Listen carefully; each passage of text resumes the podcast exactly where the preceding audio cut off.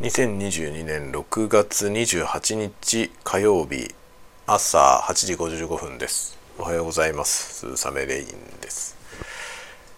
本日はですね上のお兄ちゃんがちょっと体調不良ということで今ねあの体調不良になるとあの弟もね学校行けないんですよね。で2人とも今今日はお休みにして家におります。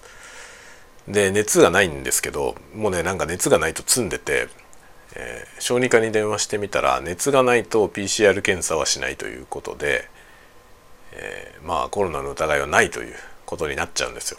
なんですが小学校は風邪の症状が出てると熱がなくても学校に行っちゃいけないんですよね。で、えー、明らかに別の原因だということが判明しない限り学校には行けないみたいなことになっていて積んでます なんだよって感じですよね。医者の見解としてコロナではないってことになってるんだから熱がなければね。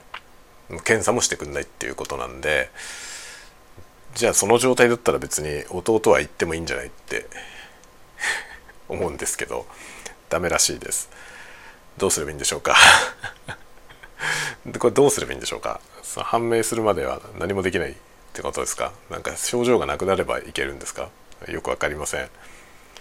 非常によく分かんないんですけどというわけで今日はみんな家におります。で奥さんもなんか喉が痛いとか言って会社を仕事を休みましたので全員家におります。僕だけが無敵に元気です。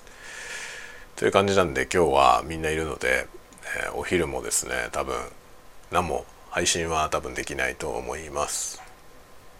夜はちょっと様子が分かりませんが昨日の続きのねあの100問100答の後半51問目から100問目までをやろうと思っています。という感じですね皆さんも、えー、体調に気をつけて元気に過ごしてください。ではでは。